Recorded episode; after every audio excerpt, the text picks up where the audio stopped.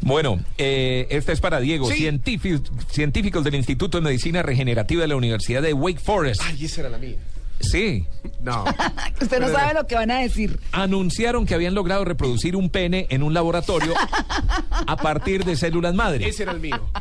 En cuestión de cinco años, la técnica estaría lista para ayudar a hombres que han perdido su pene por cáncer o por un accidente, muy bueno. como es el caso de muchos soldados en la guerra, por Mire, ejemplo. eh, eh, Sí, entre otros los enfermedades. indígenas el esposo de de las... Lorena Bobbitt, por ejemplo. Ah, pero ese Claro. sí fue. Uy, no, Fue un qué angustia. tijeretazo ese. No, Sí. pero los, no, por ejemplo, los indígenas, algunos de los de la Sierra Nevada que quedaron vivos, Sí. mucha de su afección está en la mitad del cuerpo.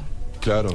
Y lo dijeron los médicos que hablaron, ¿no? Entonces, Recordemos que el órgano se reproduce con células del mismo paciente para evitar el rechazo del organismo.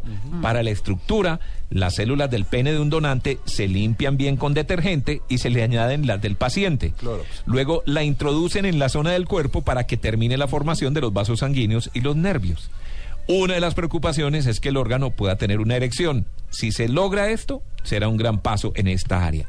Recordemos que este grupo de investigadores, liderados por Anthony Atala, Suena muy bueno. ya alcanzó el hito de producir vaginas que han sido trasplantadas exitosamente a mujeres. ¿No? Todo, lo- todo es cambiable Mm. Todo es hoy en día. posible, sí. Todo es intercambiable. Sí. Sí. Entonces, No, y aparte en bueno. función de la, del- del- de la sexualidad y en función, me parece, de la, de la Pero es que ahí cabeza, el tema ¿no? La nervioso cuestión es otra psicológica cosa. también, Uy. ¿no?